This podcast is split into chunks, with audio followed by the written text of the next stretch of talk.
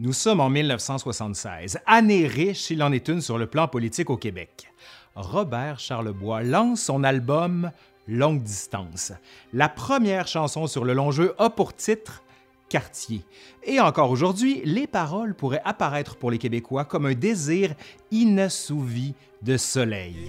Quartier, si t'avais navigué du côté de l'été, aujourd'hui on aurait toute la rue Sherbrooke bordée de cocotiers. Pourtant, ce Jacques Cartier qui, comme on l'a vu juste ici, entre dans le golfe du Saint-Laurent en 1534, mais il n'a jamais été et ne sera pas le seul navigateur mandaté par la couronne de France pour explorer les terres américaines.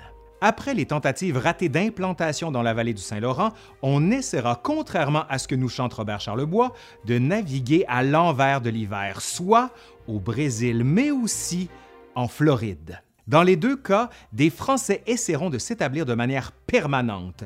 L'échec sera consumé après quelques années seulement. Cependant, nos snowbirds québécois qui fuient les températures nordiques pour s'établir de manière temporaire en Floride réinvestissent à leur façon le grand rêve français de la Floride française. Mais ce rêve, comment s'est-il développé au cœur de ce 16e siècle marqué par les guerres de religion entre catholiques et protestants français? Allez, aujourd'hui, à l'Histoire nous le dira, la France au Brésil et en Floride.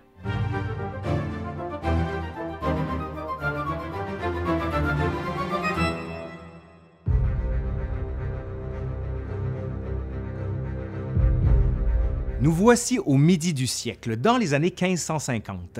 L'Europe se divise en deux camps. D'un côté, il y a les catholiques, fidèles au pape, au Vatican et aux décisions qui seront bientôt celles du Concile de Trente, marquées par la tradition et le conservatisme.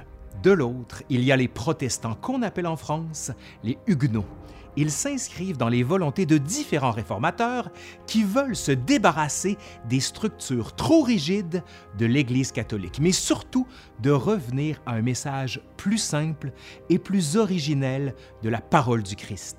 Tous, catholiques et protestants, imbus des principes de la Bible et des dix commandements, dont le fameux Tu ne tueras point, ne s'empêcheront pas de tuer, de brimer et d'insulter ceux de religions différentes de la leur les rois Henri II puis Charles IX favorisent alors la paix en Europe pour mener en France une politique de répression religieuse.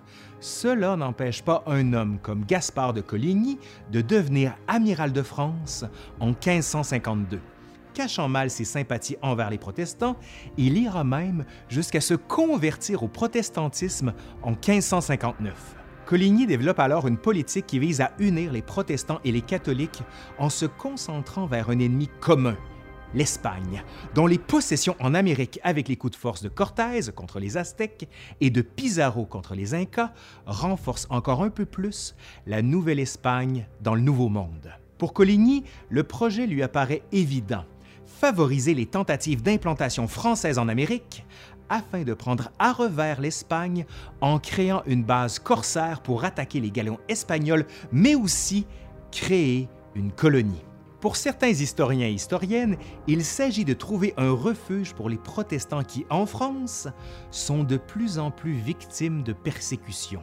Rappelons que la couronne de France cherche avant tout à étouffer le protestantisme. La politique d'une immigration des protestants ne deviendra donc jamais et à aucun moment une politique officielle de la couronne. Quand Coligny devient amiral en 1552, l'Amérique du Sud est occupée par l'Espagne et le Portugal, auquel le pape a octroyé par le traité de Tordesillas, signé le 7 juin 1494, le droit de colonisation.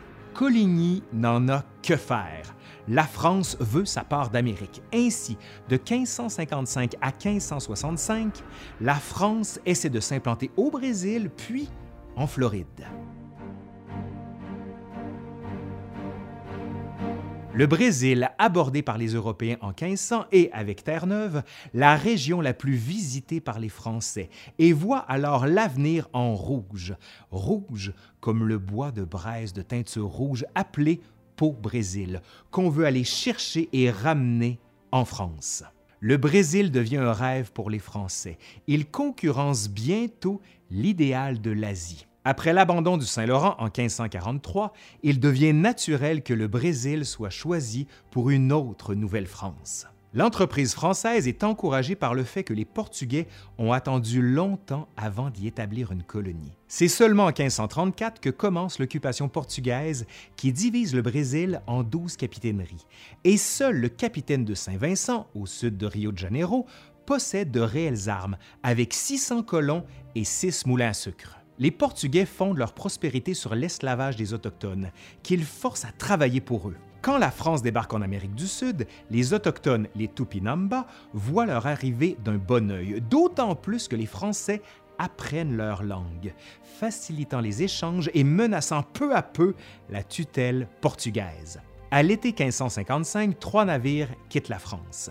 Après trois mois de traversée, le 31 octobre 1555, on jette l'ancre dans la baie de Guanabara et on s'installe sur l'île qui prendra le nom de l'île aux Français, devant ce qui est aujourd'hui Rio de Janeiro. C'est Nicolas Durand de Villegagnon qui dirige l'entreprise. 600 personnes l'accompagnent, dont plusieurs protestants. On érige le fort Coligny et le territoire prend le nom de France antarctique. Parmi les colons se trouve André Thévet, un moine cordelier que le cardinal de Lorraine a offert à l'expédition. C'est un des premiers religieux français qui part vers le continent américain. Il laissera son ouvrage Les singularités de la France antarctique, publié en 1557, une vision saisissante du territoire, des mœurs autochtones et de l'entreprise française.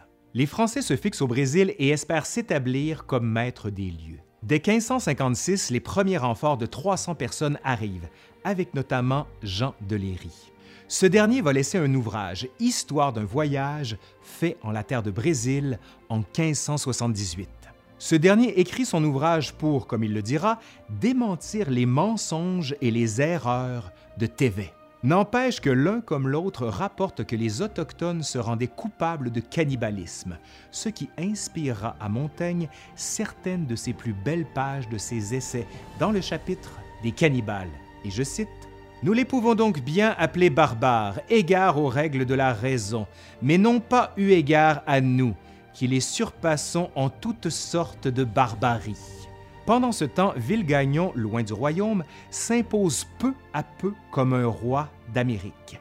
Il instaure une discipline de fer, interdisant notamment à ses hommes d'avoir tout rapport sexuel avec les femmes autochtones. Des querelles et même des divisions pointent, une partie des Huguenots s'exilant sur la côte, loin de Villegagnon. L'entreprise tourne bien vite au vinaigre. Villegagnon, converti dans un premier temps au protestantisme, se rapproche peu à peu du catholicisme et se met à blâmer les protestants et les persécute. L'idéal de Coligny, qui avait été d'établir une colonie qui puisse servir de refuge aux persécutés, semble un rêve voué à l'échec les problèmes religieux de la métropole ayant eux aussi traversé l'Atlantique. Les missionnaires quittent pour aller sur la terre ferme. En 1559, Villegagnon, las de l'impossible gestion de la jeune colonie, décide de rentrer en France et veut emmener avec lui des catholiques. L'année suivante, les jésuites portugais appellent à s'en prendre à cette colonie française au Brésil. En 1560 donc, des troupes portugaises se massent devant le fort Coligny et après un siège de trois semaines, ils en prennent le contrôle et le rasent. Cinq ans plus tard, une colonie portugaise prend le nom de Rio de Janeiro sur la terre ferme. L'ancienne colonie française devant la ville aujourd'hui brésilienne porte maintenant le nom d'île Villegagnon, en souvenir de ce roi d'Amérique bien éphémère. L'œuvre américaine-française n'est cependant pas terminée.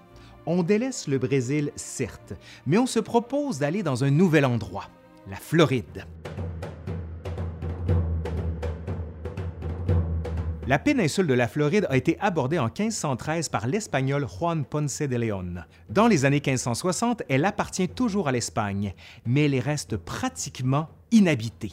Bien que la paix ait été signée avec l'Espagne en 1559, il s'agissait encore pour l'amiral de Coligny de créer des colonies françaises non loin des positions espagnoles afin de s'attaquer à leur monopole sur les richesses du Nouveau Monde. L'idéal du refuge huguenot s'implante une nouvelle fois, mais ici sur les terres et les plages ensoleillées de cette belle et longue langue de terre floridienne qui s'étend loin vers le nord, aujourd'hui les Carolines. Les Français se disent que cette terre n'est à personne. Alors, ils partent s'y établir. Deux navires avec environ 150 personnes quittent sous les ordres de Jean Ribaud, marin originaire de Dieppe et de Goulaine de Laudonnière, gentilhomme. Le 15 février 1562, on hisse les voiles quelques jours avant le massacre de Vassy, coup d'envoi de la première des huit guerres de religion qui, de 1562 à 1598, vont ravager le pays et culminer notamment avec le massacre de la Saint-Barthélemy. Vous irez voir, on a fait une vidéo complète sur le sujet. Le drame ne s'est pas encore produit quand on quitte vers les terres floridiennes en 1562. On espère un pays riche et prospère.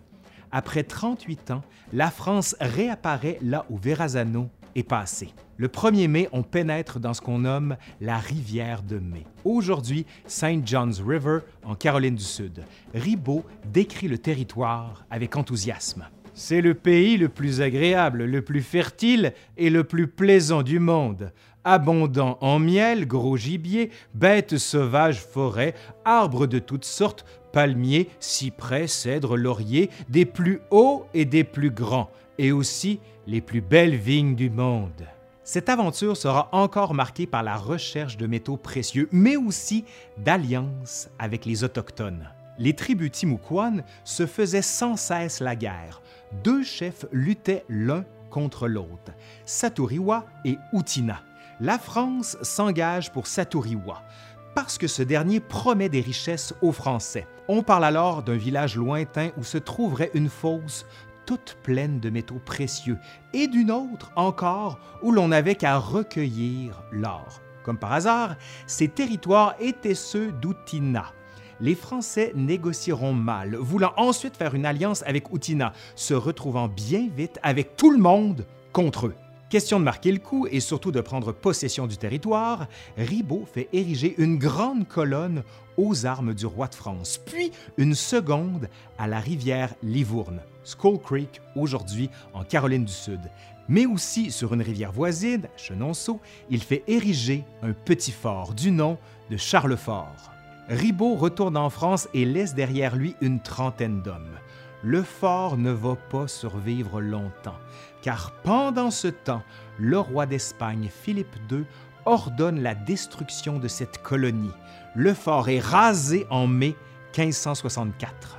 À leur retour en France, Ribaud et Laudonnière trouvent les guerres civiles, comme ils le disent, qui déchirent la France. Cela n'empêche pas Ribaud de revenir avec sept vaisseaux et 600 colons, dont le peintre Jacques Lemoine de Morgue, qui va rapporter de magnifiques esquisses de la Floride française. On touche les côtes floridiennes le 28 août 1565 et on construit le fort Caroline la vie de la colonie commence enfin. Nicolas le Challeux, un charpentier de Dieppe, faisant partie des colons, écrit que, et je cite, La Floride promet-toi le suffisant contentement de tout ce que l'homme pourra désirer en la terre. L'Espagne n'entendait pas voir des protestants s'installer sur un territoire qu'elle considérait sien.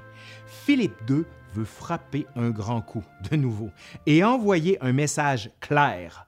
On veut leur éradication pure et simple on confie à Pedro Menendez de Aviles le soin de mener à bien les volontés royales.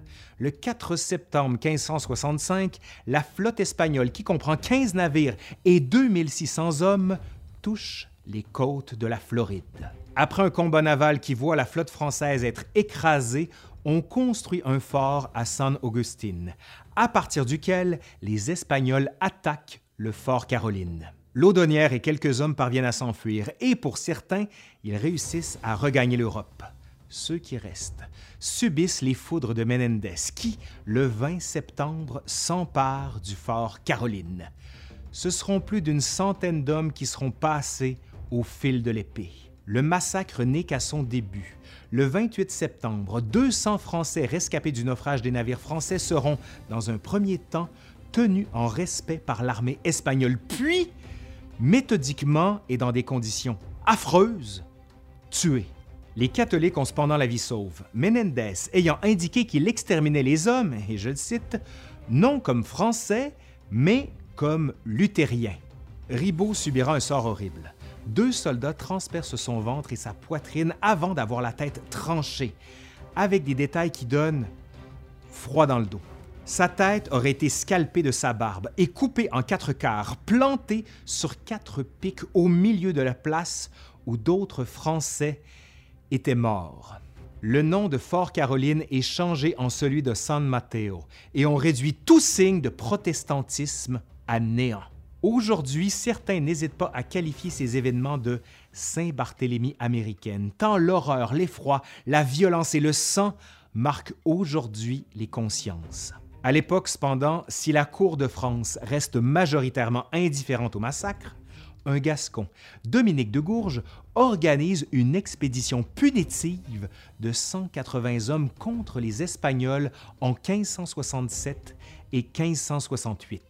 Avec l'aide des Autochtones, il prend plusieurs forts espagnols et massacre plusieurs soldats avec l'aide de Satoriwa, chef Timucuan. On raconte que Gourges aurait fait inscrire sur un écriteau, je cite, Je ne fais ceci comme à espagnol, ni comme marane, mais comme traître, voleur et meudrier.